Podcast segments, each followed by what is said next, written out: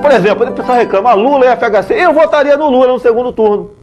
Apesar de dizer que ele é uma pessoa não muito culta, eu vejo como uma pessoa honesta. No tempo do Lula você comprava carne mais barato. Comprava sim. Tem Lula em 22 aí. Quando era deputado, Bolsonaro defendia Lula e o PT. Essa paixão dele já não é de hoje.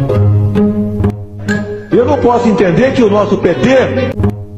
Eu não posso entender que o nosso PT.